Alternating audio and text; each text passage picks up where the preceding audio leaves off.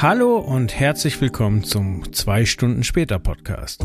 Beim 2 Stunden später Podcast nehmen sich Kuro, Marvin, Chris und Timur ein Spiel vor, welches sie exakt zwei Stunden spielen.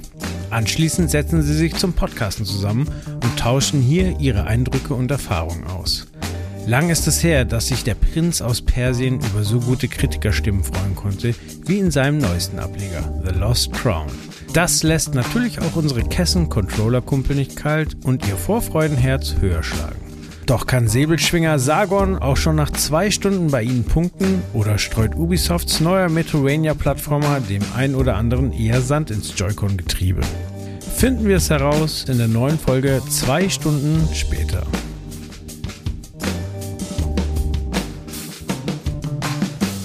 Und damit herzlich willkommen zu einer weiteren Ausgabe, zwei Stunden später, dem Podcast, der hier heute, morgen, übermorgen und vielleicht auch in anderen Ländern gehört wird. Wer weiß es? Ich weiß es nicht. Keine Ahnung. Mein Name ist Marvin. Schön, dass ihr da seid.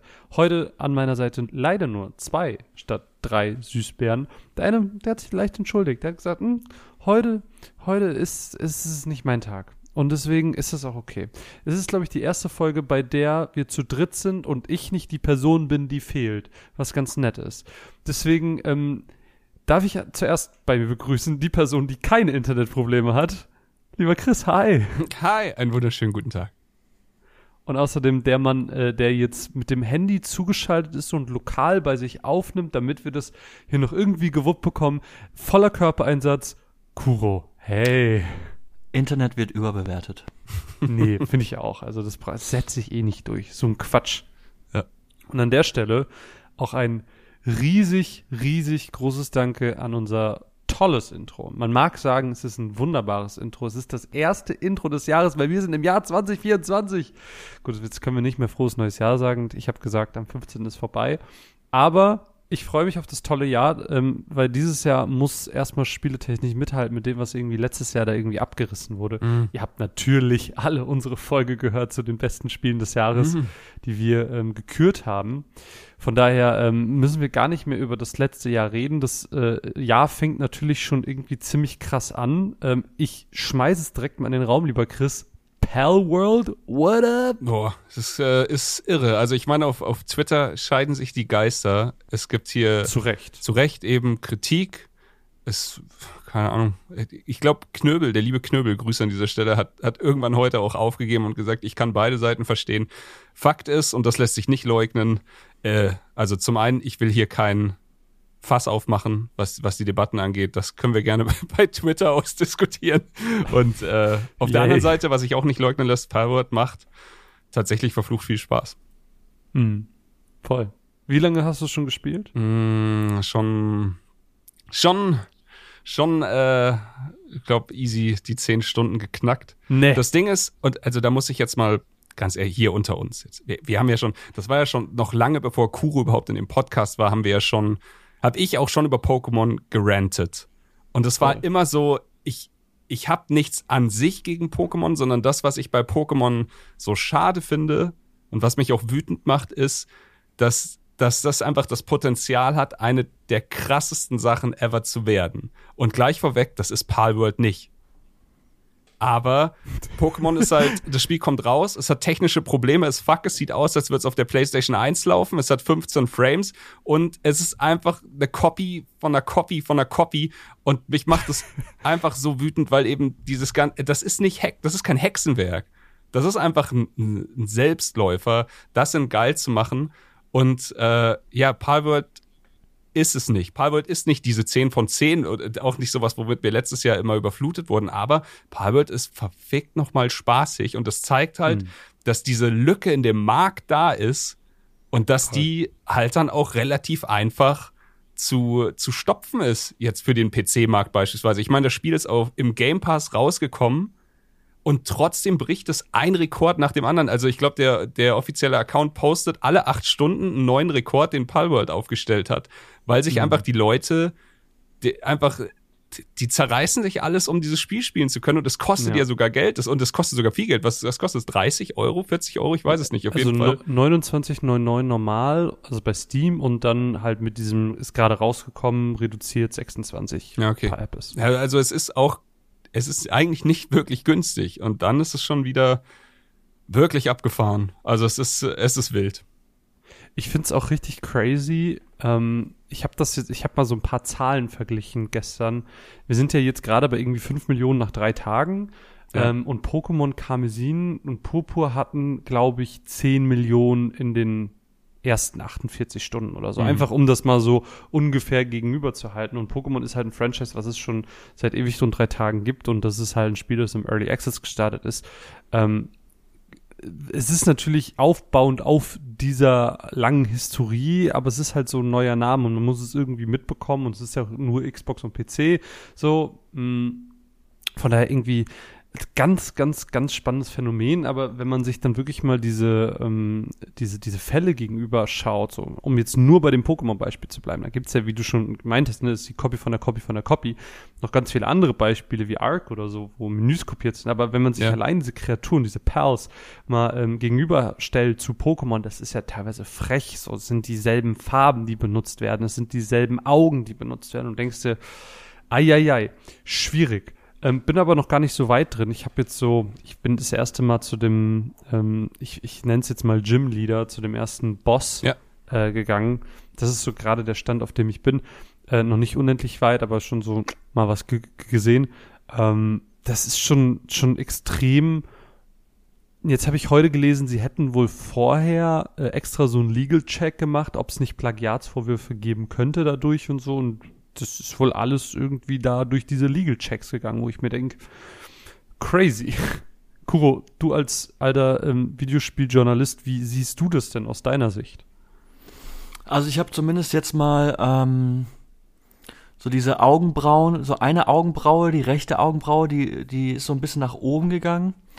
Weil aktuell gibt es ja meines Wissens, also Stand, keine Ahnung, ähm, Dienstag, den 22. Januar, gibt es ja erstmal nur, glaube ich, ähm, vereinzelte Menschen, die sagen so, ey, äh, schaut euch das mal an, kann das sein, dass da hier irgendwie was passiert ist und dass das irgendwie so ein bisschen abgekupfert wurde?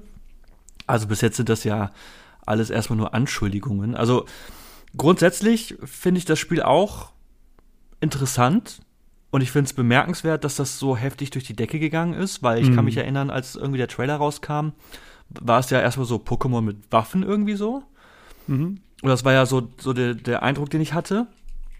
Und dass das Spiel jetzt einfach so viel mehr ist. Also ich habe auch irgendwie mal ein bisschen was gelesen und so ein, zwei Szenen gesehen. Das, das hat ja, also es ist ja auch Survival-Spiel mit, mit Grind und Ressourcensammelei und du kannst Basen bauen und all so ein Kram. Also es ist ja wirklich einfach, ich habe das Gefühl, dass da jede Spielmechanik, die irgendwie bei drei nicht im Quellcode fest verankert wurde, quasi genommen und in dieses Spiel gepackt. Und da bin ich halt erstmal, also ich persönlich bin schon neu, ich glaube, ich werde auch mal reinschauen, weil ich einfach neugierig bin. Okay, A, was hat das mit den, mit den Anschuldigungen oder Vorwürfen zu tun? Ist das, kann man, kann man, also das würde ich gerne mal mit eigenen Augen sehen. B, funktioniert dieser wilde Genre-Mix aus anscheinend jedem Genre plus Waffen? Es klingt das, einfach wie ein ähm, Witz, aber es ist wirklich so. Also es, Ja. es hat, du hast wirklich vollkommen recht, wenn du das so sagst. Das wild. Also ich finde es schon faszinierend und ich glaube, ich würde auch mal reinschauen. Ähm, ja, ist halt einfach, ich finde es bemerkenswert, wie, also das, dieses Phänomen Pokémon, dass das halt einfach Menschen, die, die halt einfach so richtig, naja, fast schon verdursten, ne? ja. Nach einem, keine Ahnung, technisch zeitgemäßen oder neueren Pokémon. Und Ja. ähm, ich meine, letztes Traurigerweise. Jahr kam ja sowas wie Cassette Beasts, Was auch richtig geil war eigentlich. was also, auch richtig cool war. Ja. Also es gibt ja Alternativen, aber ich bin echt Mhm. schon verwundert, dass Palworld halt einfach so heftig durch die Decke geht. Aber da kommt halt wahrscheinlich Voll. einfach alles zusammen. Pokémon, Ballern, äh, Open World, Multiplayer, Survival, Ja. Basenbau. Es ist so wirklich Videogame the Game. So. Ja, Fühlt sich ein bisschen so an. Ja. Also es ist auch nicht so. Ich habe nicht das Gefühl, es ist so smart, smart, so dass du da denkst und denkst, ja, Mann, Teufel noch eins, was für ein Schachzug. Es ist einfach so, so mit der Brechstange und aber es funktioniert und du sitzt dann da und musst halt ulkig lachen und dann, keine Ahnung, fängst du so ein, also ist dann so ein süßes, so ein Pinguin-Viech und du denkst so, ja, schon ganz nett. Dann siehst du dann eins, das ist achtmal so groß wie das, weil es ist halt shiny. Du hast eine lustige Melodie, du fängst das und dann kannst du das auch an deiner Seite haben und auch in dein Lager stecken, aber es ist halt dann auch wirklich immer noch so riesig, wie es damals war. Und da, äh, da entstehen einfach so, das, das ist so, es hat absurdes Meme-Potenzial noch dazu. Ich bin aber auch so ein bisschen also vorsichtig reserviert, weil ich dadurch, dass jetzt halt Leute gesagt haben, so ey, stellenweise Designs von Pokémon übernommen. Ja. Ich habe dann halt auch mal irgendwie so eine kurze Spielszene gesehen, wo dann, also ich finde auch irgendwie diese, diese Font, die auftaucht, sieht halt aus wie Breath of the Wild Zelda Font. Mhm. Und dann gibt es halt einfach so ein paar Dinge, wo ich mir denke, so, wait a minute. Und da bin ich halt gespannt, was da jetzt noch passiert, ob da überhaupt was passiert oder ob es einfach allen Leuten egal ist. Aber ja. dann finde ich es halt, also es hängt jetzt erstmal davon ab, ob das tatsächlich der Fall ist.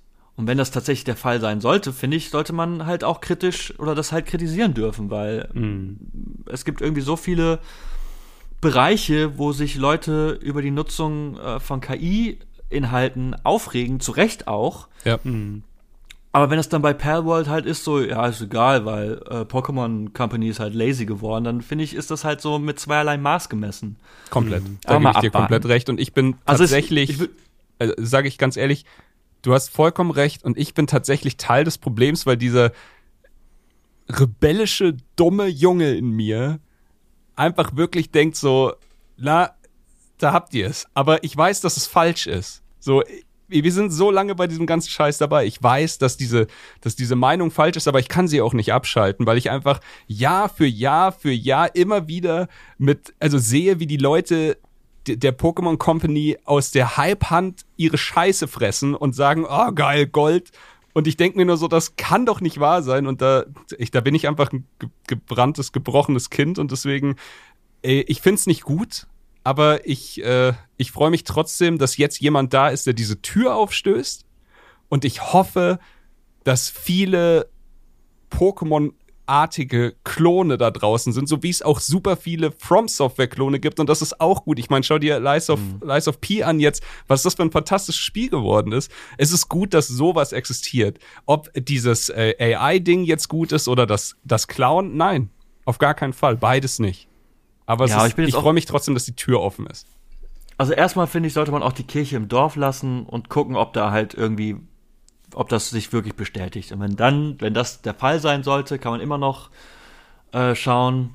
Und wenn es nicht der Fall ist, dann ist es ja eh egal. Aber ich bin auf jeden Fall zumindest so ein bisschen reserviert. Ja. Also das, das Problem, was ich glaube ich da einfach sehe, ähm, ich habe ja eben schon mal gemeint, so die, diese Vergleiche sind schon richtig krass und ich glaube auch, dass es mehr als Einzelpersonen sind, die da aktuell darauf hinweisen. Ähm, ich meine, heute wurde ja auch direkt bekannt, so ja, es gibt jetzt schon eine Mod, die mit Pokémon ist, so, na egal. Ähm, ich glaube halt einfach, wenn dieses ey. Ding, super krass, äh, das Ding, ich glaube, wenn das jetzt einfach so erfolgreich bleibt und ne, der Hype potenziert sich ja, also da wird noch mehr zukommen die nächsten Tage, die einige Millionen wenn dieser Hype einfach anhält und das Ding einfach erfolgreich bleibt, ohne irgendwelche Konsequenzen, ich glaube, dann öffnet das auch so ein bisschen Türen und Tore, ähm, dass, dass andere Leute halt einfach anfangen, was ähnliches zu machen. Und ich, ich habe ein bisschen die Angst, dass wir einfach in Zukunft dann mehr dieser Spiele sehen, ähm, die einfach nur Kopien sind von vielen Elementen aus anderen Spielen, ähm, nicht nur zwingend ja. Elemente, sondern eben auch ganze Designs und sowas. Und das finde ich halt ein bisschen schade, weil da geht so ein bisschen dann die, die Seele der Branche auch verloren. Weil sowas wie Cassette Beast, das ist ja durchaus an Pokémon angelehnt, aber ist halt immer noch sein eigenes Ding. So, und da, da weißt du, wovon es inspiriert ist, aber du sagst nicht, das ist Pokémon. Punkt. Ähm, das würdest du aber bei Perworld sagen, ähm, weil die haben sich ja nicht mal die Muße gemacht, wie gesagt, Farben zu ändern. Die haben sich nicht die Muße gemacht, die Form von diesen Bällen zu ändern, womit Sphären, man diese Viecher fängt. sind, Sphären sind auch nur Bälle. Ich weiß, ich mache nur Spaß. Ich, ich, ich unterschreibe Ey, sag das nicht sagst. den Flat Earthern, ne? Schwurbelmenschen. nee, das bleibt ähm, unser Geheimnis. Aber that being said, ich habe noch eine ähm, Mini-Anekdote aus dem Spiel, die ich äh, mit euch teilen wollte und mit den ZuhörerInnen. Mhm, erzähl mal. Ähm, nämlich hatte ich, war ich gestern so am Rumlaufen und ich hatte endlich einen Speer und ich hatte das endlich mal so ein geil, paar geile Pokémon gefangen, so eine Katze, die eigentlich ganz stark war. Und ich war so ein Yes, Mann, jetzt, das ist meine Zeit und laufe ich so rum und dann ähm, habe ich so ein Vieh besiegt und dann äh, habe ich irgendwie, ich weiß nicht wie, aus Versehen so einen NPC angegriffen. Und es geht anscheinend in diesem Spiel. Ähm, das ist ein bisschen wie bei GTA. Denn ähnlich wie bei GTA ähm, habe ich auf einmal irgendwie wie so einen Stern bekommen. Es war auf einmal so, du hast eine verdächtige Tat getan oder irgendwie sowas. Und dann war das so mal eins.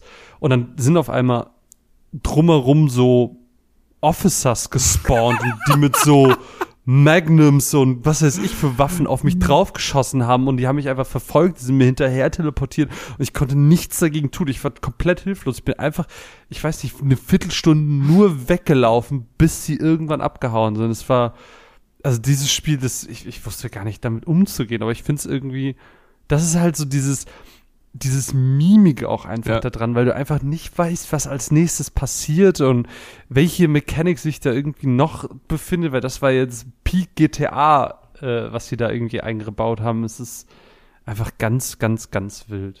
Krass, ist echt funny. Aber äh, kurz noch dazu, ich hatte auch mal, also es gibt ja nicht nur diese Officers, die ich noch nie getroffen habe, to be fair, aber es gibt halt auch in der Welt immer mal wieder irgendwelche Menschenlager, die dann tatsächlich auch, also Oh. das ist dann so ein Fort und du kannst reingehen und die Menschen eben äh, Genau ausradieren und die, dann aber die, in Level 24 kam. Ah, okay, irre. Da, normalerweise Ja. haben die halt schon so Level 10 oder sowas. Und dann, die glaub, haben immer ein Pokémon gefangen und das kannst du dann befreien, das ist cool. Aber du kannst nicht nur, po es ist so abgefahren, dass wir die ganze Zeit Pokémon sagen, aber es ist so naheliegend. Also du kannst nicht nur Pals fangen und die dann bei dir in deinem Lager für dich arbeiten lassen. Du kannst tatsächlich sogar auch diese Menschen fangen und die dann bei dir im Lager arbeiten lassen. Du hast halt beim Wurf nur so eine zweiprozentige Chance, aber ich habe tatsächlich schon einen gefangen und der äh, kloppt bei mir jetzt äh, irgendwelche Sachen im Lager zusammen. Der Arme. Irre. Menschenhandel. Ja. Geiles Spiel. Game of the Year. Warum soll Menschenhandel da äh, in dem Fall im Videospiel Pal World besser sein als äh, Palhandel? Aber ganz ehrlich, ich glaube nicht daran, dass wir am Ende des Jahres, wenn wir über die Game of the Years sprechen, dass wir, Nein. dass jemand dann noch Power in, die, in, in den Mund nimmt. Man ist so krasses Phänomen und krass, dass wir das irgendwie alle am Anfang des Jahres gespielt haben, aber no one cares anymore. Ist eine Phase, ja. Ja, voll. Mm, Kuro, du hast äh, in einer eurer letzten ähm, Game 2 Videos äh, noch angekündigt, was du in der Winterpause für ein Spiel spielen wirst. Hast du dieses Spiel gespielt? Was habe ich denn angekündigt? Nochmal. Äh, ich glaube, du hast gesagt, dass du Warhammer oder so, dieses, was so doll ist wie das Tabletop, wo Rogue ihr auch den Trader? Beitrag zu gemacht habt. Also Rogue Trader, ich habe ja zu Rogue Trader habe ich einen Beitrag gemacht. Ja, ja, genau. Hast du es danach noch weitergespielt? Weil du meinst ja, das wäre so dein Spiel des äh, der, der Weihnachtstage. Nee. Ich bin eh immer vorsichtig bei diesen 30 Sekunden Videos, dann am Ende Jahresende so, das spiele ich in der Weihnachtspause, weil ich genau weiß, dass ich, wenn die Spiele, die ich nennen werde, nie spielen werde. Weil dann Hättest du doch irgendwie besser Bluey gesagt. so aus dem Left Field dann irgendwie so die Sehnsucht nach einem anderen Spiel kommt. Ich habe in der Weihnachtspause habe ich sehr viel Crusader Kings zum Beispiel gespielt. Ah, Krass. Nice. Und äh, das hat mir sehr viel Spaß gemacht. Ich spiele jetzt gerade mit einem Kumpel Elden Ring nochmal durch. Quasi, beziehungsweise helfe ich ihm, sein Elden Ring durchzuspielen. Und ich freue mich immer, wenn wir invaded werden.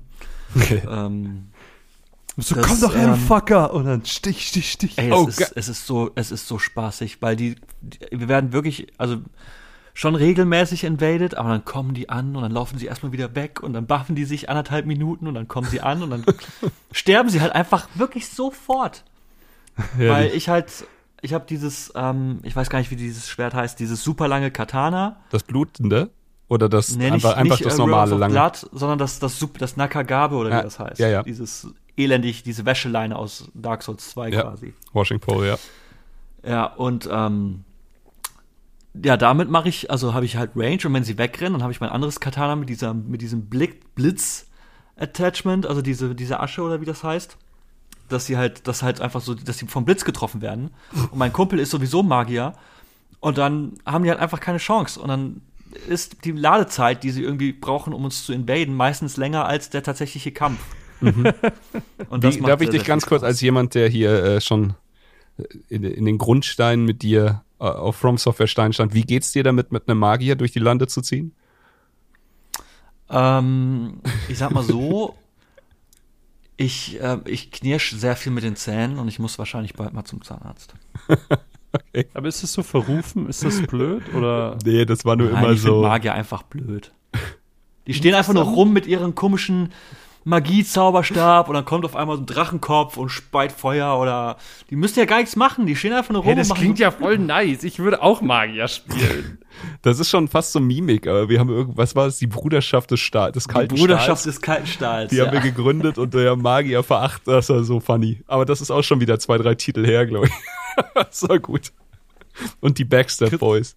Chris, wie sah es denn bei dir aus in der Winterpause? Ähm, Die keine Winterpause war, aber du weißt, was ich meine. Ja, Winterpause, ich sag mal so, viel Warhammer, ähm, hatten wir ja auch letzte Folge schon drüber geredet. Mhm. Ah, Deswegen lasse ich das fast mal zu und da hat sich auch nicht viel verändert. Das ist immer, also es ist halt weitergegangen. Dann war jetzt AGDQ, kann man mal kurz sagen. Und wo wir gerade bei Elden Ring waren, ich habe mir vorhin noch, ich habe dieses Jahr ist persönlich im privaten Bereich, nicht Familie, sondern eher Arbeit, hat sich extrem viel getan am Anfang des Jahres. Das war alles super wild, das erspare ich euch aber. Ähm, Fakt ist nur, ich konnte nicht so viel GDQ genießen, wie ich es normalerweise mache. Normalerweise schaue ich echt so gut wie alles, was da irgendwie geht und schlafe einfach nicht. Das ging dieses Mal nicht. Jetzt hole ich aber nach. Ich habe eine Riesenliste, ein paar Tipps von Kuro eingeholt und dann selber nochmal die VODs durch und da arbeite ich mich jetzt so langsam durch. Ich habe vorhin den 15 Minuten Elden Ring Run gesehen, wo alle Glitches erlaubt sind. Und heilige Scheiße war das ein Spaß. Also ich habe so viel gelacht. es ist einfach so abgefahren, was die mittlerweile alles machen in diesem Spiel und wie sie sich durch die Welt porten und sowas. Die Welt ist ja riesig. Ach, äh, es ist sehr unterhaltsam. Ich meine, wer Bock auf das Spiel hat, der, der kriegt da nicht so viel mit, aber es ist halt so ein abgefahrener. Es ist einer von den guten Glitch Runs. Es gibt ja auch welche, die einfach dann irgendwann nur noch stupide sind, aber herrlich, herrlich.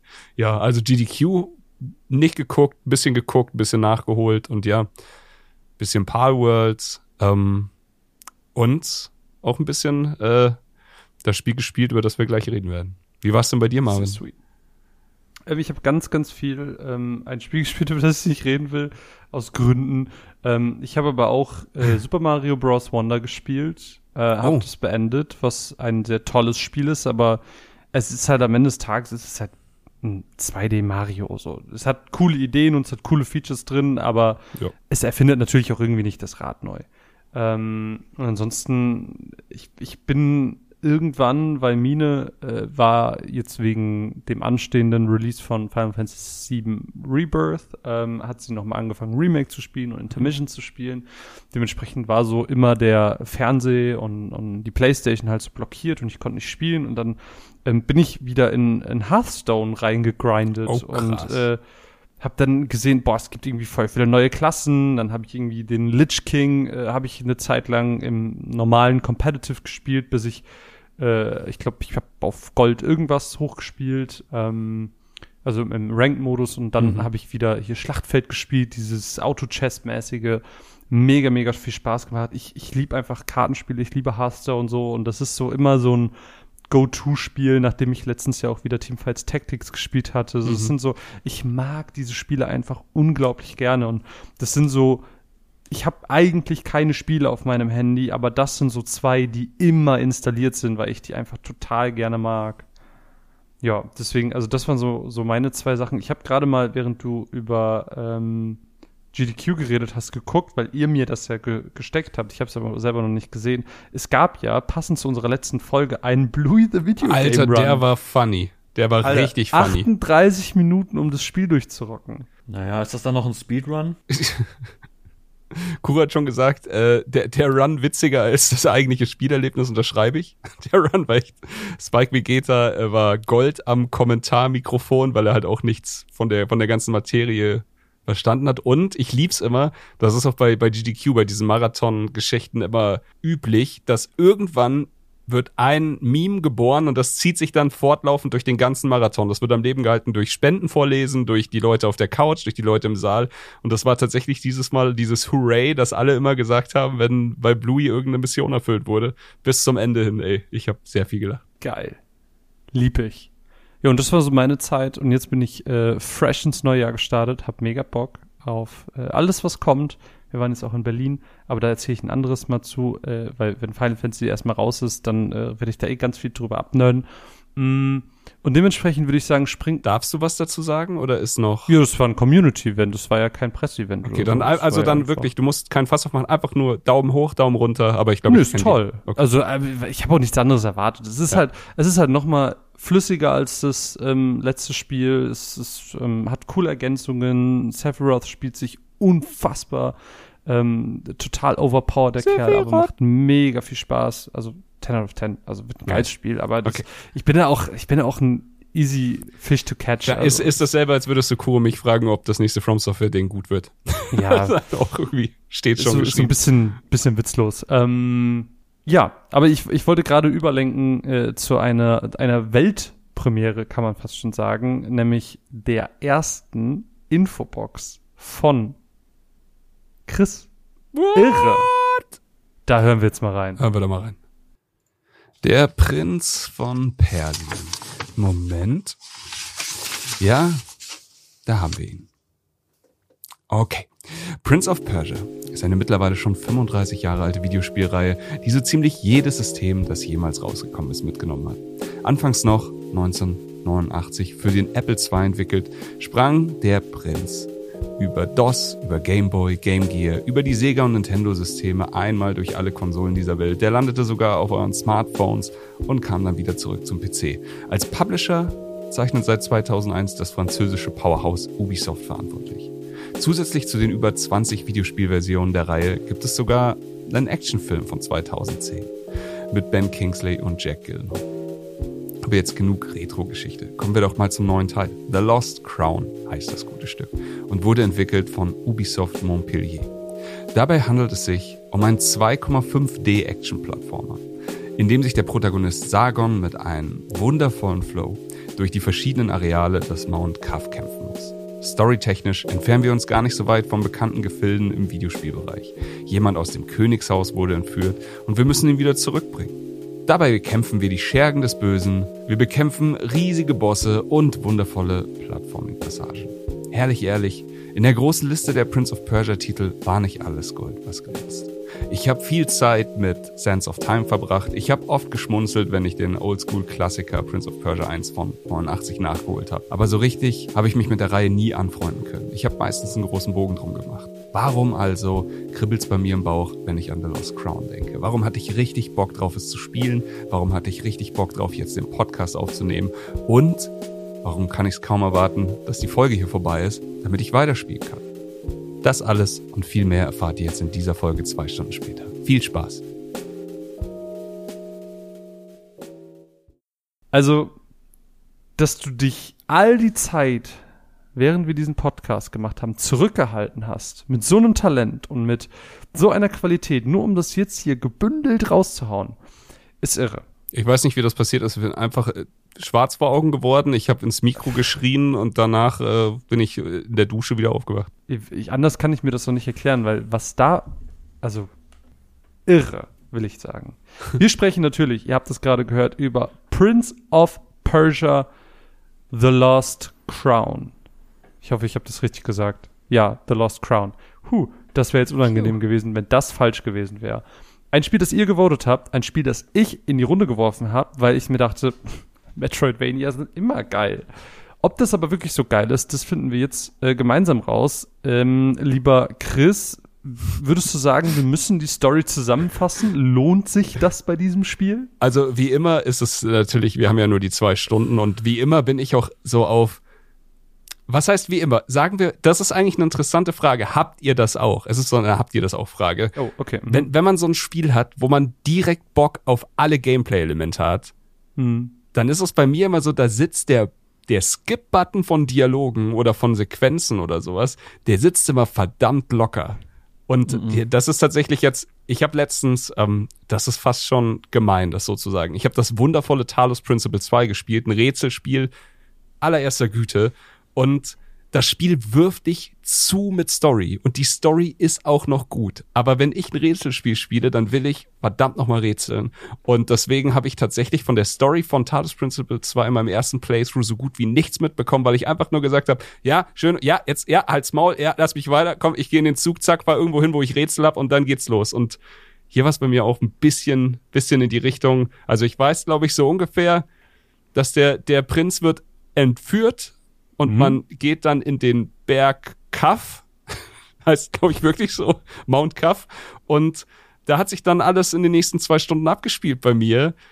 Ich kann dir sagen, dass der Protagonist Sargon heißt, also der, den wir spielen Mhm. und dass wir eine kleine Gang haben, die wir da immer wieder treffen, dass es ein bisschen irre ist, was so diese ganzen Zeitgeschichten angeht. Also viele Dialoge sind dann echt so, du so, ja, wir sind doch erst seit drei Stunden hier. Nein, wir sind schon 30 Jahre hier. Und dann so, das, ich finde das alles interessant, aber in diesem Fall ist es genauso, das Gameplay macht mir so verdammt viel Spaß, dass ich eigentlich gar nicht so richtig viel Bock auf Story habe. Wie ist es bei euch? Also zuallererst möchte ich sagen, Shame, Chris. Ja, immer. ist kein Problem. Ähm, also vor allen Dingen Talos Principle, halt Story skippen, Ja. das ist schon, das ist schon mutig, finde Ja. ich. Und rücksichtslos. Aber Äh, gut. Ist es, Was, vor allem, wenn man den wundervollen Beitrag von John was, glaube ich, bei euch sieht, der herzergreifend über die Story redet. ich werde das äh, John erzählen. Aber Der du kannst bestimmt- ihm dann auch sagen, dass ich- weinen. Nachdem ich meinen 100% Run gemacht habe, das einfach nochmal durchgespielt habe mit Story. Nein, Okay, gut. das ist jetzt eine Realität, Realität die ich mir äh, Das muss er nicht wissen, ey.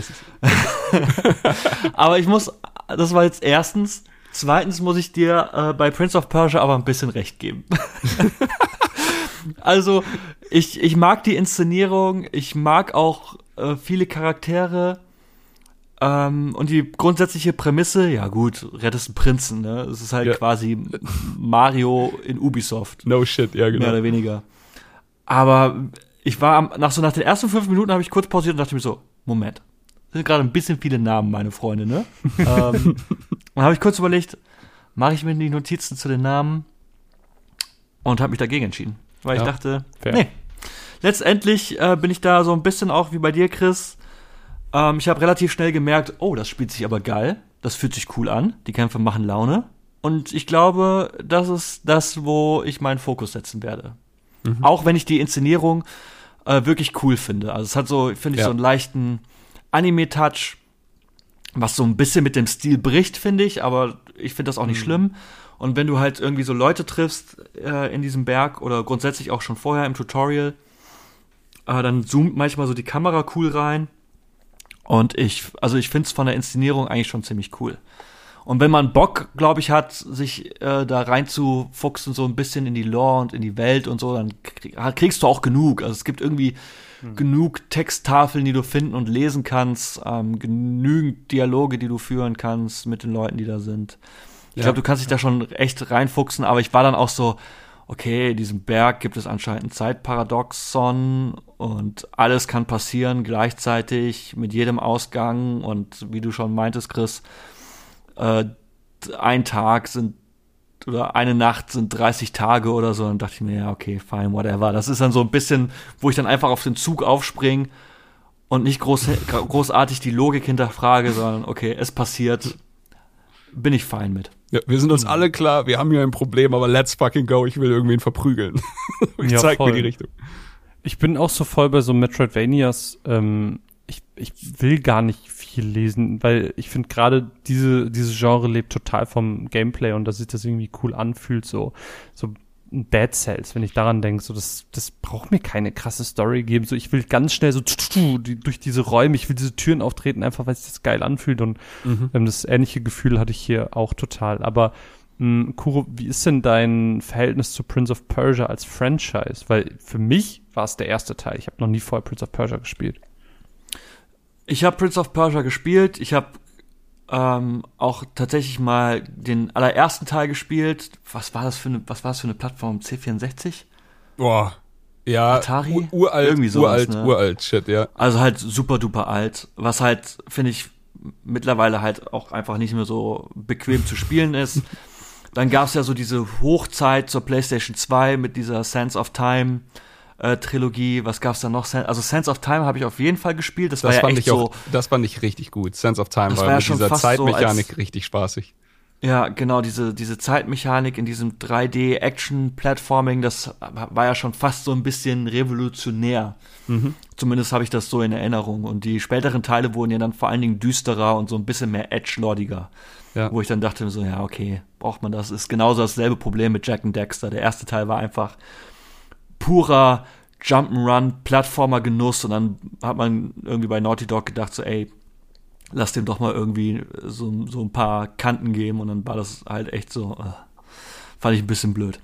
Ähm, und dann gab es ja, glaube ich, 2008 dieses Reboot mit dieser Comic-Grafik, was ja, glaube ich, gar nicht so gut ankam, ich aber irgendwie charmant fand. Und das waren so meine Berührungspunkte zu mhm. Prince of Persia. Also ich habe alles irgendwie ein bisschen mitbekommen. Ähm, war nie so der Superfan, aber Sands of Time fand ich cool. Und ähm, ja, äh, ich, also ich, ich, hab's, ich hatte ein Bewusstsein dafür, aber ich bin jetzt kein Prince of Persia Superfan. Ja, ich sag, äh, also ich unterschreibe das komplett, kann ich genauso eins zu eins mitnehmen. Äh, einmal for the Lols die alte Möhre gespielt, aber halt nie durch und dann ähm, Sense of Time fand ich sowohl technisch als auch spielerisch dann sehr spaßig. Das war natürlich cool, was, also was das Plattforming angeht, auch was so Rätsel anging. Und danach hat mich die Serie aber komplett verloren. Also das ist jetzt wieder der erste Teil, den ich danach länger als eine halbe Stunde zocke, würde ich sagen. Hm. Im Grunde ist dieses Spiel ja, ich habe es jetzt schon ein paar Mal gesagt, ein relativ klassisches Metroidvania. Also wir laufen durch verschiedene Biome, wir finden Waffen beispielsweise, wie den Bogen, den man relativ zu Beginn findet, äh, der einem dann wiederum neue Wege eröffnet. Dann kann man ein bisschen Backtracking machen und so wurstelt man sich irgendwie so ein bisschen durch die Geschichte und durch die Welt. Und ähm, in dem Sinne unterscheidet es erstmal äh, jetzt sich nicht groß von anderen Genrevertretern.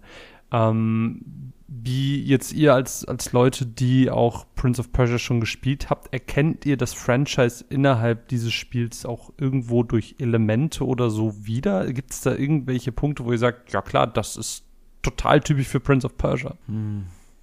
Also ich muss ganz ehrlich sagen, tatsächlich, dass ich so nach den ersten zwei Stunden nicht unbedingt Prince of Persia Vibes hatte, mhm. sondern eher, ich weiß, es kann halt auch, entweder ist es dann vielleicht bei mir eine Geschmacksverirrung, ähm, aber ich hatte irgendwie so leichte, oldschoolige God of War Vibes.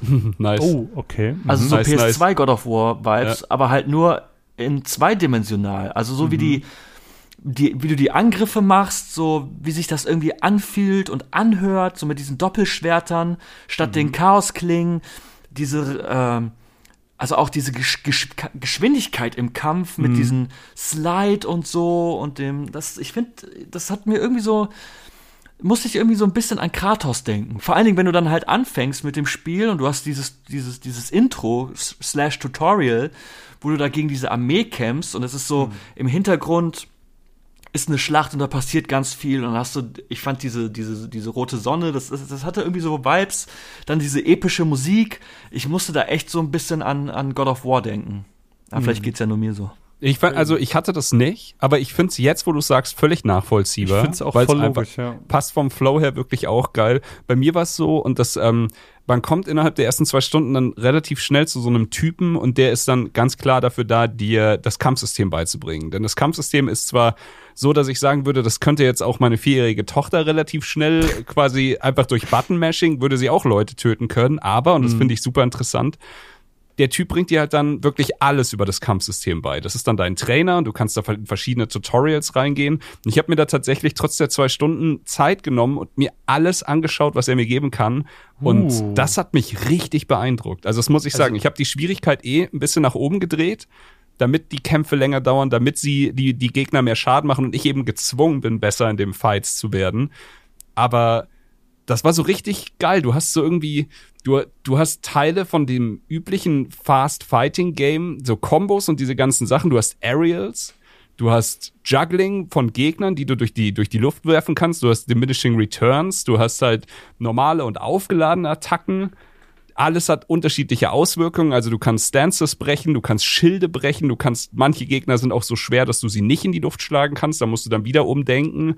Und mhm. dein eigenes Moveset ist halt auch crazy. Du hast halt, du kannst dodgen, du kannst dich, du, alleine das Parryen mit diesen roten und gelben Attacken, die gelben kannst du parryen und das hat dann immer eine Auswirkung oder meistens dann eine Auswirkung bei kleineren Gegnern, die du dann direkt finishst. Bei roten kannst du dann natürlich nicht parryen, da kriegst du dann selber auf die Nase, da musst du dann dodgen und so. Also ich muss sagen, das Kampfsystem ist viel, viel tiefer, als ich es gedacht hätte. Und das war mhm. für mich auch eine der größten Stärken, neben dem von mir natürlich immer geliebten Plattforming. Aber das Plattforming hatte ich auf dem Zettel. Dass das Kampfsystem so viel Spaß macht, nicht. Ich, das hat jetzt nichts mit dem Spiel zu tun. Das, das Spiel hat da, daran wirklich keine Schuld. Aber meine, meine ersten anderthalb Stunden oder so, vielleicht so irgendwas zwischen 60 und 90 Minuten, hatte ich leider so eine leicht gedämpfte Spielerfahrung, weil ich habe es im, im Handheld-Modus auf der Switch gespielt. Ah, okay. Ähm, und ich dachte mir, es ist ein geiles Switch-Spiel. Hab's in so einem Handheld-Modus gespielt, auch alles soweit okay. Aber ich hab halt diesen ekelhaften Joy-Con-Drift. Und dadurch, jedes Mal, wenn ich ah. an diesen Bäumen stand, die Bäume sind quasi die Bonfire dieser Welt, die Speicherpunkte, die Bänke aus Hollow Knight, so damit kann man es auch vergleichen. Ähm, das, da muss man dann nach oben klicken oder ja, den, ja. den Stick nach oben ziehen, damit äh, man entsprechend geheilt wird. Und das hat zum Verrecken bei mir nie geklappt. Ich stand dann immer da und habe so zehnmal nach oben gemacht, bis es irgendwann mal geklappt hat, einfach weil dieser Stick so unfassbar scheiße ist. Und es hat mich viel zu viel Zeit gekostet, bis ich irgendwann mal gesagt habe, ja fuck it, ich nehme jetzt einfach den Pro-Controller und spiele mhm. am Fernseher ich hasse einfach Joy-Cons, sorry, aber ich, das muss jetzt einfach nochmal raus, diese Drecksdinger. Also wie können die denn immer kaputt sein, ey? Hm. Ich habe mir irgendwann auf ja, Timurs Tipp mal diese Ori, also von Hori, ich weiß nicht, wie man es ausspricht, H-O-R-I, diese Sticks für die Switch geholt. Die liegen auch ein bisschen besser in der Hand und die funktionieren tatsächlich recht gut. Also nur falls du, falls du trotzdem mobil bleiben willst, da gibt's noch Alternativen von Third-Party-Anbietern sweet. Finde ich auf jeden Fall durchaus eine legitime Sache, weil, boah, das nervt mich so hart. Ich fühle es Naja, aber das hat nichts mit dem Spiel zu tun. Ähm, ich kann dir aber nur zustimmen. Also ich finde auch, es hatte äh, gleich zu Beginn deutlich mehr Tiefe, als ich es irgendwie erwartet habe. Und ähm, was ich halt total daran mag, ist auch, wie agil dieses Spiel ist. So, es ist total ähm, responsive, also es reagiert sehr schnell auf deine Eingaben. Ähm, gleichzeitig bewegt sich unser Hauptprotagonist aber eben auch auf so eine elegant agile Weise, dass wenn ich jetzt keine Ahnung ähm, von der einen Wand auf die nächste Plattformermäßig springe, dann macht er halt teilweise auch einen, Rückwärtssalto einfach, weil es gerade ja. in die Bewegung viel besser passt und so und das sind halt so Detailsachen, die ich total charmant an dem Spiel finde und wo wo man so merkt, das ist das ist ein bisschen mehr als so das Standard Metroidvania. So, die haben sich da die extra Mühe gegeben, dass es irgendwie float, dass es schnell ist, dass es cool ist und die haben da irgendwie äh, meiner Meinung nach was ganz Besonderes aufgebaut, was ähm, total Spaß macht. Und es gab ja ganz viel Lob vor dem Release zu dem Spiel und ich kann es total nachvollziehen. Wie sieht's bei dir aus, Kuro? Absolut. Also ähm, es ist ja halt auch wenn ich mich äh, richtig, wenn ich das richtig in Erinnerung habe, ist ja von Ubisoft Montpellier, die ja halt auch die Rayman ähm, Origins hm. und Legends Titel gemacht Krass, haben. Krass, das erklärt, warum das Krass. so float, ey. Ja. ja. Ja, und das finde ich merkt man, auch wenn es halt ähm, von ähm, von dem Grafikstil halt sich von von diesem schön handgezeichneten Rayman Look äh, verabschiedet hat, was ich anfänglich ein bisschen schade fand aber mittlerweile halt nicht mehr so wild finde, weil auch wenn das halt so ein bisschen simpler aussieht, ähm, hat das trotzdem immer noch, finde ich, sehr viel Style. Mhm. Aber ja, als ich dann auch gehört habe, dass das halt von diesem Team ist, ich weiß nicht, ob das exakt dieselben Leute sind, weil da sind bestimmt auch mal welche gekommen und welche gegangen, aber es ist halt von den von dem Team, was halt auch in der Vergangenheit verantwortlich war für Rayman Origins und Rayman Legends, zwei der absolut besten Plattformer, finde ich, die es gibt. Und ich finde, man merkt es halt einfach. Also das auch, was Marvin angesprochen hat, so, so diese ähm, Detailverliebtheit in den Animationen, aber auch wie, wie geschmeidig sich dieses Spiel spielt allein wie schnell du einfach rennst. Ich finde das so wichtig, dass du halt ja. flott unterwegs bist. Springen fühlt sich gut an, äh, Wandsprünge fühlen sich gut an, Sliden fühlt sich unfassbar gut an. Mhm. Ähm, das geht einfach cool von der Hand. Kämpfe machen Spaß, sind anspruchsvoll, bieten aber viel. Du kannst halt, du hast so einen geilen Superkick direkt am Anfang. wo du die Leute auch einfach 17 Meter weit weg pfefferst. Das war richtig fun. Das macht einfach richtig Laune. Ja. Meine liebste Neuerung, Oh. die ich gefunden Oh, habe. ich weiß, ich weiß, welche, ich weiß, was du jetzt sagen wirst. Ich glaube, ich glaube auch, weil es ist einfach als jedem, also wirklich, Marvin ja auch, wir sind, wir sind große Metroidvania-Freunde. Und was passiert in Metroidvania öfter als in jedem anderen Genre? Backtracking. Was du ganz oft hast, ist eine geile Map. Also mittlerweile wissen Metroidvanias, eine geile Map ist essentiell. Also ich meine, sonst würdest du Hollow Knight einfach auch nicht durchspielen können, weil Oh, du dich ja, andauernd Mann. ver Oh, verläufst. Aber kommt. du kannst normalerweise, das ist auch schon gängig, auf der Map Zeichen setzen. Einfach sagen, Mhm. hier ist Totenkopf, hier ist Stern, hier ist Blume, was auch immer. Aber was Prince Mhm. of Persia macht und was ich mir fortan in jedem Ja. Metroidvania wünschen werde, ist die Funktion eines Mini-Fotos, das du Ja. aufnimmst, von der Stelle, an der du stehst und das an die Map heftest. Du hast davon nicht unendlich, aber du kannst dann, und du findest auch immer mehr neue Aufladungen davon. Sagen wir am Anfang hast du zwölf oder so, ich weiß es nicht. Und du stehst einfach irgendwo und du weißt, okay, hier kann ich nicht weiter. Mir fehlt wahrscheinlich mutmaßlich der Doppelsprung. Und dann machst du ein Foto davon und dann gehst du Ja. weg. Und ganz oft schaust du auf die Map und denkst dir, wieso habe ich da nicht weiter erkundet? Das sieht doch auf der Map so aus, als ob es da, ah, warte, da ist ein Foto. Ach ja, das ist die Doppelsprungstelle. Und das spart dir so viel Backtracking. das ist Alter, das ja. Beste, was es für Metroidvanias, was das Map-Management angeht, jemals erfunden 100 wurde. Prozent. Ey, das ist Also ich so erinnere mich an traumhaft. Hollow Knight, wie oft ich an die immer und immer selbe Stelle gelaufen bin, weil ich dumm bin und mir nie merken konnte, was da jetzt eigentlich ist. Und dann, bis ich dieses, die richtige Ability hatte, boah, Ja. das ist so ein Game Changer, ey. Ich Das ist meine, für cool. Silk Song, ne? Macht ja, Ja? eh keine Anstalten rauszukommen, kann man ja vielleicht noch einbauen. Also das macht den Kuchen ja jetzt auch nicht mehr. haben wir jetzt bis noch äh, fetter. 2026 noch ein bisschen Zeit, bis es dann irgendwann mal ey. Boah, das, du hast vollkommen recht. Oh mein Gott, ich habe gar nicht mehr dran gedacht. Gut, dass du es sagst, ey. Das hat mich, das hat mir richtig ein Lächeln ins Gesicht getrieben. Das man, neue man kann natürlich noch so ein paar Kleinigkeiten erwähnen. ne? Es gibt natürlich wieder so ein äh, kleines Equipment-System, ähnlich wie bei Hollow Knight mit den, mit diesen äh, Symbolen, die man sich da irgendwie einsetzen kann, hat man jetzt Anhänger für seine Kette, Hm, die ja, alle right. unterschiedliche Boni eben mit sich bringen, sei es jetzt, keine Ahnung, meine Aerial Attacks sind stärker oder ich kann die Kugeln, das Geld, das kann ich irgendwie von weiter weg anziehen, so ganz relativ rudi- rudimentäre und klassische Sachen. Da, da hat mich jetzt in den ersten zwei Stunden zumindest jetzt nichts krass überrascht, aber es ist trotzdem gut, dass es da ist, weil das auch so eine Ja. gewisse, ja, ähm, Individualisierbarkeit mit reinbringt. Bin, weil wir jetzt den, den Look schon ein paar Mal hatten, ich bin da echt nicht so krass Fan. Also dieses cartoonige hat, war bei mir so ein kleiner Stilbruch. Also ich hätte mir da irgendwie ein bisschen was rougheres, vielleicht was gezeichnetes gewünscht. Ich glaube, das hätte dem Spiel noch mal ein bisschen besser getan. Aber das ist auch echt so mein einziger Kritikpunkt. Ähm, Hat mich äh, ehrlich gesagt nicht mal groß gestört. Also äh, ich verstehe es, ich kann es verstehen. Das ist halt einfach so ein, so ein Cointoss wahrscheinlich von Person zu Person unterschiedlich. Mm, Für mich war es schon stylisch. Also ich, ich habe es in die stylisch Schublade gelegt und das hat mir hat mir echt gut gefallen. Ich weiß, wir haben gleich noch die wichtigste Frage des Podcasts. Ähm, vorher will ich aber noch eine äh, Sache erwähnen, die ich nämlich ganz besonders und toll finde. Äh, nicht nur, dass die Synchro an sich cool ist, ähm, weil Mhm. die deutsche Synchro irgendwie wieder cool geworden ist. Ähm, finde ich ist sehr qualitativ geworden. Die Stimmen haben irgendwie alle gepasst, hat mir sehr gut gefallen. Ich habe heute auch ein äh, Games Industry Biz Artikel gelesen, ähm, wo ein Fact drin stand, den ich nicht wusste, den ich aber hier im Podcast teilen wollte, weil ich mir dachte, der ein oder andere äh, von unseren ZuhörerInnen kennt es vielleicht noch nicht. Nämlich ist Prince of Persia The Lost Crown äh, das erste Spiel aus dem Westen, das eine komplette persische Synchronisation bekommen hat. Cool. Und ich finde, Cool. das ist durchaus ein cooler Fact, den man mal droppen kann. ja, Ja. das ist wirklich War gut. ganz wertefrei.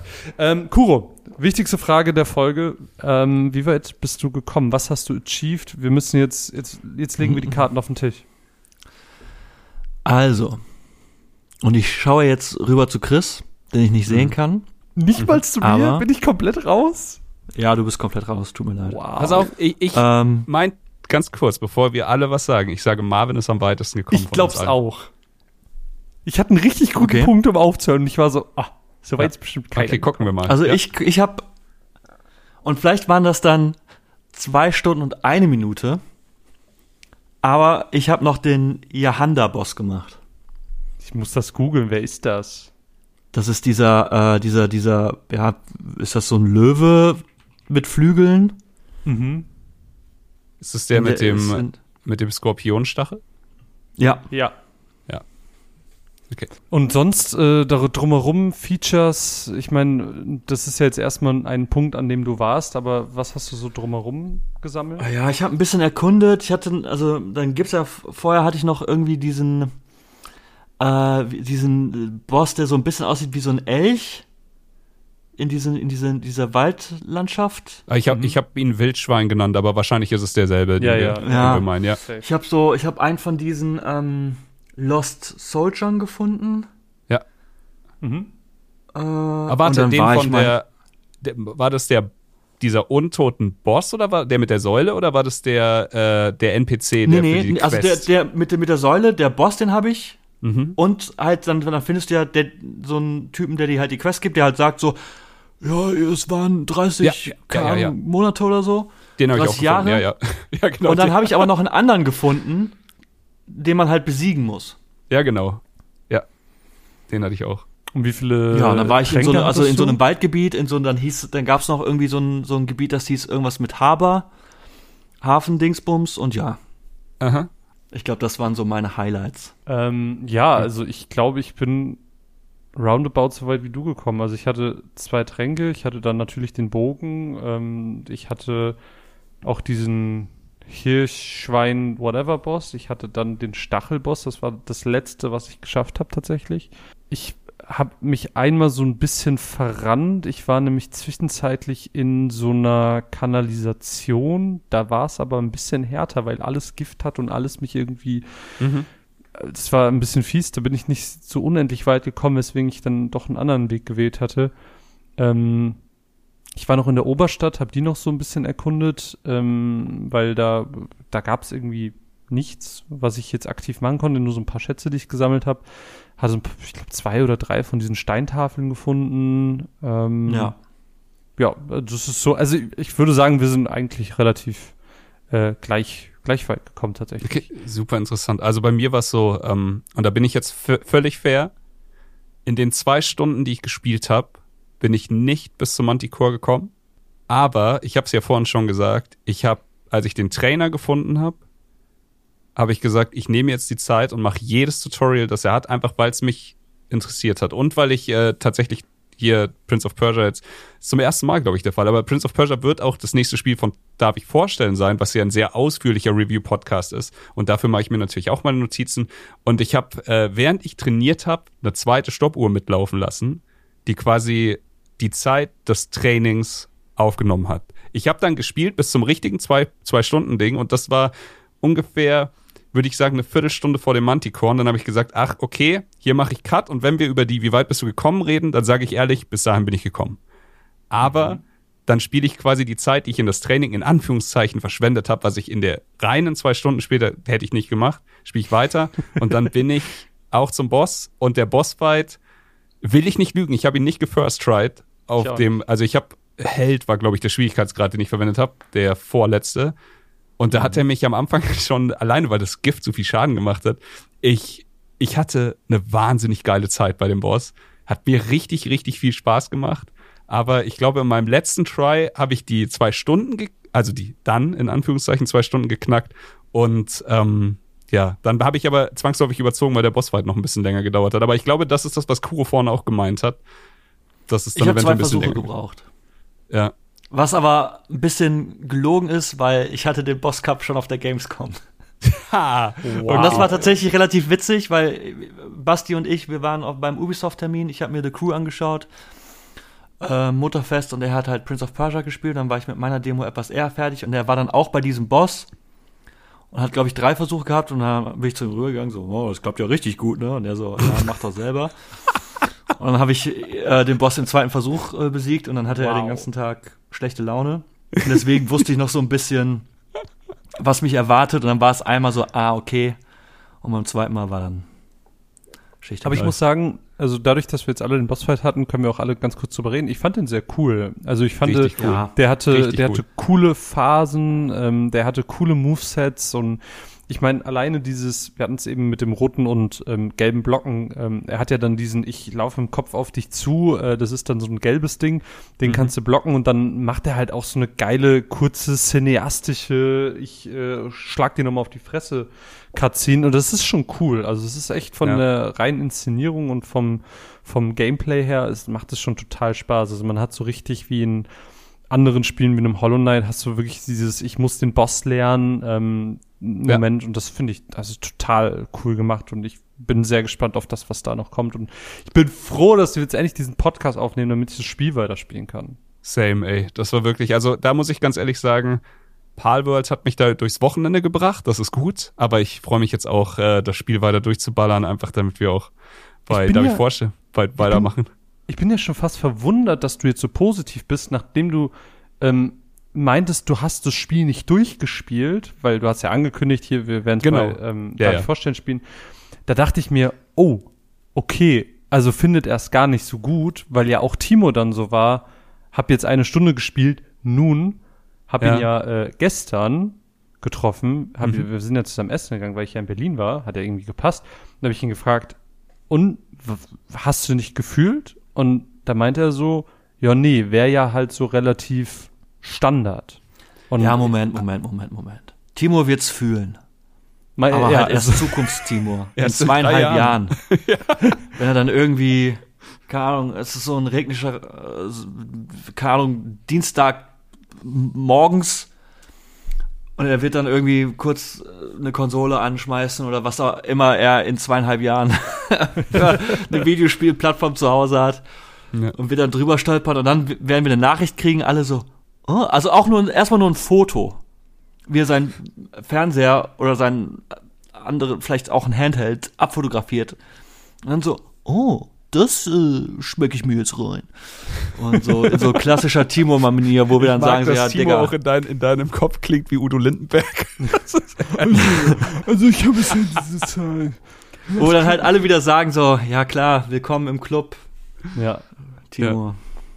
Aber ganz ehrlich, ich, äh, diese Folge ist mir fast schon ein bisschen zu harmonisch. Also, dass wir hier nicht, dass wir keinen haben, der Anti ist. Ne? Entweder ist es Timo oder es bin ich. Und wenn, wenn Timo jetzt fehlt, dann ist diese, es ist hier eine, eine viel zu krasse Imbalance. Wir sind ja nur auf einer Wagenseite, weil ich glaube, um das Spiel so ein bisschen zum Ende zu bringen, wir geben uns einfach alle die Hand und sagen, es ist ein mega geiles Spiel, oder?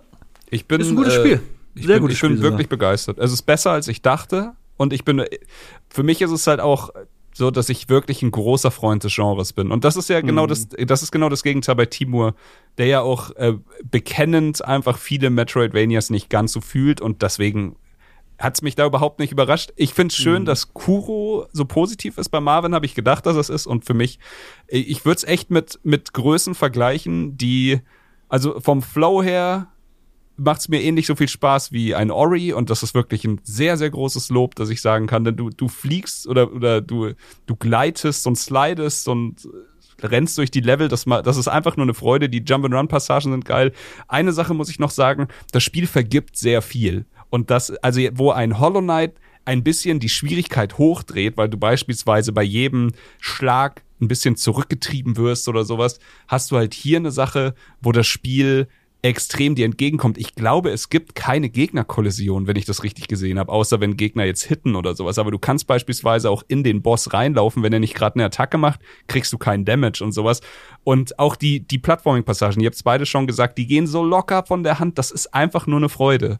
Es ist dadurch jetzt nicht unbedingt eine Celeste B-Seite, aber es ist einfach eine, eine scheiß Freude, da durch die kleinen Stachelpassagen zu hüpfen und es gelingt trotzdem alles beim ersten Mal. Das ist halt wirklich nice. Mich hat's ein bisschen an Guacamelee erinnert in einer guten Weise, was ja auch eines meiner liebsten äh, Metroidvanias ist. Und ansonsten, ja, durch dieses, durch dieses dann doch sehr tiefe Kampfsystem hoffe ich, dass vielleicht der Schwierigkeitsgrad am Ende noch ein bisschen mehr hochgedreht wird. Ich will nämlich jetzt nicht in den, auf den letzten Schwierigkeitsgrad gehen, weil das ist dann doch eher so ein bisschen Bullet Spongy, das einfach alles Also- unfassbar mehr Damage macht äh, und aushält. Ja? ist das Spiel das ja gerade für Game 2. Und ich habe ihr nicht großartig zugeschaut, weil ich hatte meinen eigenen Kram, um den ich mich kümmern musste, aber sie hat halt mal ein bisschen was davon erzählt. Und ähm, ich glaube, äh, du könntest noch Freude empfinden. Yes. Sweet. Zumindest wenn man so mal auch mal links und rechts guckt. Oh ja, das werde ich. Also optionale Bosse confirmed. Ich, ich hab Bock. Kuro, hast du noch letzte Worte? Also das, noch das, das kann ich jetzt nicht sagen, aber es gibt, glaube es gibt, glaube ich, Anspruch. Auch beim Hüpfen und Springen. Oh, Und was Path sie meinte- confirmed. Und was die, was meinte, ähm, es gibt halt viele Accessibility-Optionen, was halt super cool ist. Ja. Ähm, aber da, das macht ja Ubisoft eh schon seit längerer Zeit Ja. vorbildlich. Und sie meinte, es gibt halt irgendwie so ähm, auf dem Hauptweg gibt es halt Passagen, die knifflig sind, aber wenn du die nicht schaffst, dann kannst du die quasi überspringen. Oh, nett. Aber die gibt es für etwaige optionale Sprungpassagen nicht. Ja, klar. Aber finde ich gut, dass das auf dem Hauptweg so ist, denn ich liebe diese, das Thema hatten wir schon ganz oft ge- abgekürzt, ich liebe diese Sachen, aber für mich ist das ein Ansporn, für andere dann eventuell nicht und ich finde gut, dass andere trotzdem das Spiel weiterspielen können, auch wenn sie sich nicht die Finger brechen beim Plattforming. Ja. Ja, finde ich auch gut. Aber wir sagen danke Ubisoft, tolles Spiel, habt ihr Yes. toll gemacht. Ja.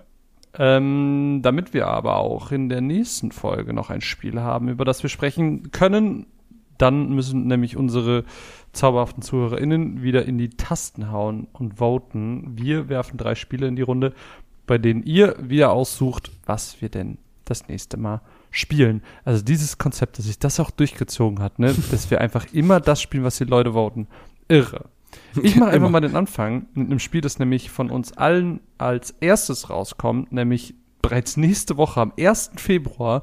Ich schmeiße in die Runde Grand Blue Fantasy Relink. Äh, basiert quasi auf einem Anime, der Grand Blue Fantasy heißt, was wahrscheinlich wieder ein Manga hat und eine Light Novel und wie das halt so in diesem in dieser Branche ist.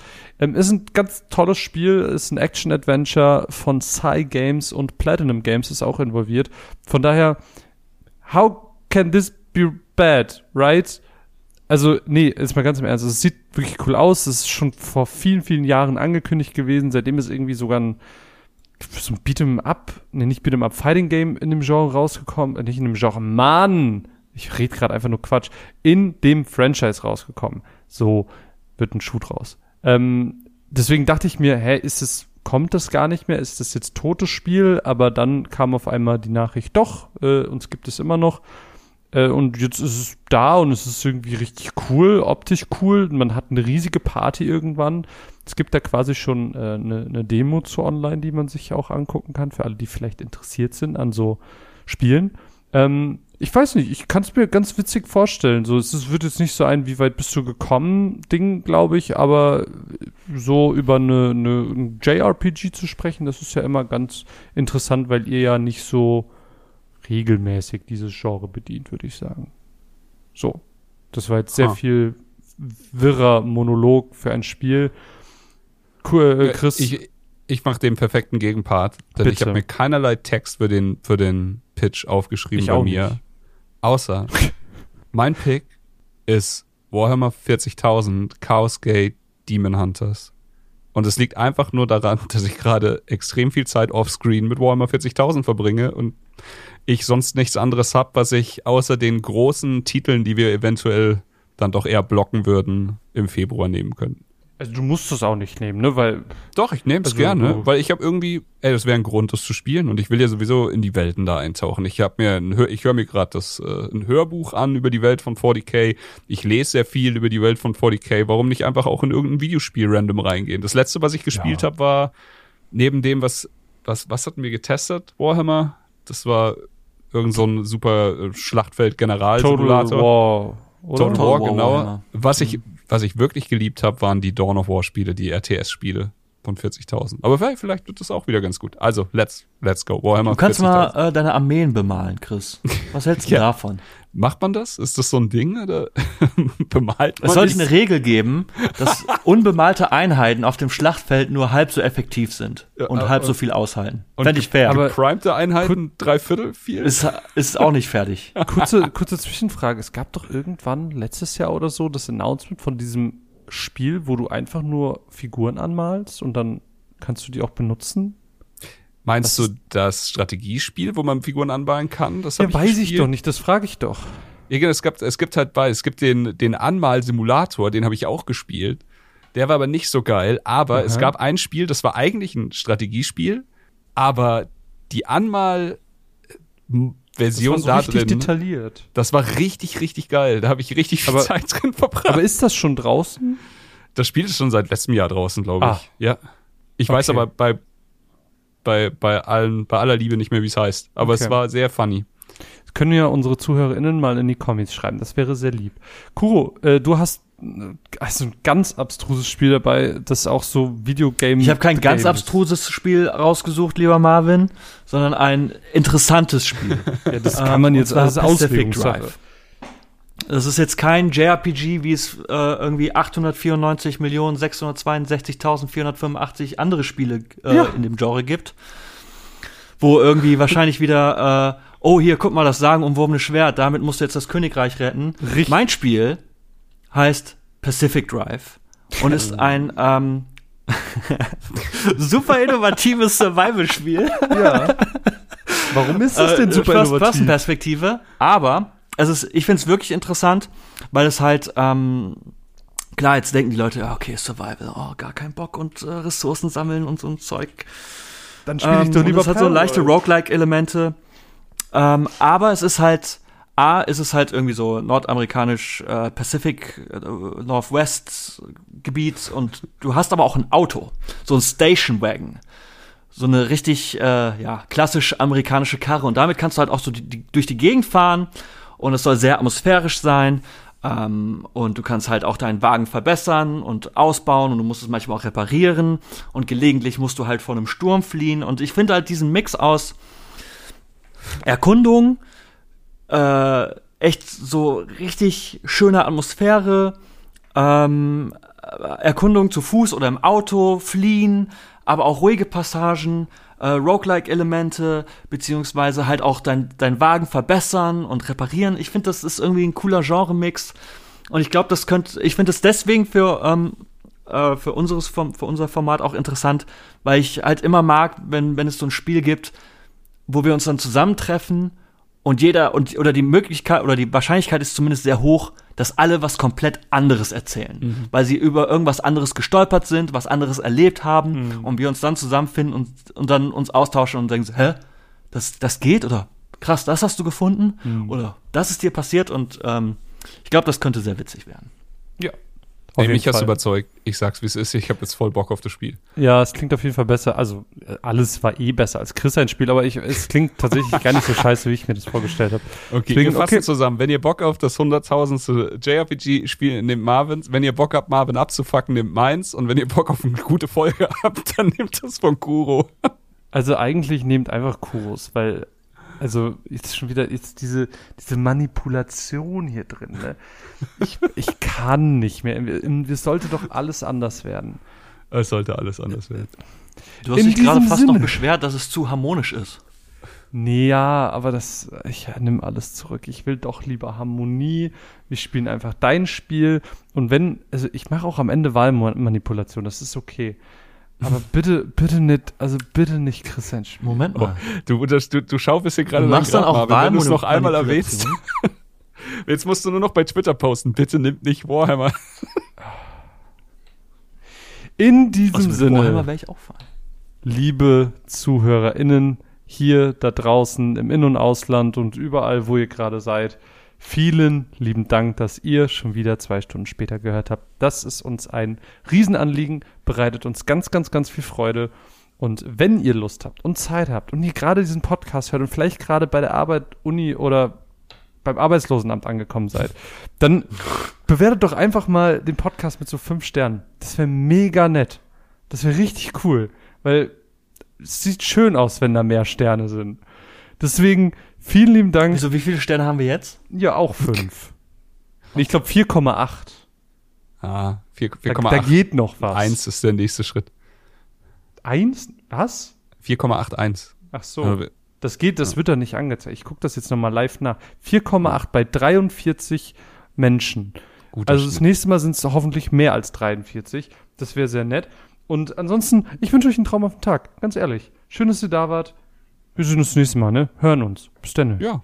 Tschüss. Bis dann. Ciao. Shrimps in die Fan. Shrimps in die, Shrimps in die Fan. Das war der 2 Stunden später Podcast. Falls euch der Podcast mit Kuro, Chris, Marvin und Timo gefallen hat, dann lasst doch gerne eine Bewertung da. Sagt es auch gern euren Freunden oder teilt es gern auf euren Social Media Kanälen. Denn nur so kann dieses Herzensprojekt wachsen. In den Show Notes findet ihr alle Links zu den Socials des Podcasts als auch zu den Jungs selbst. Vielen Dank fürs Zuhören und bis bald. A Shrimp in the Fan Production.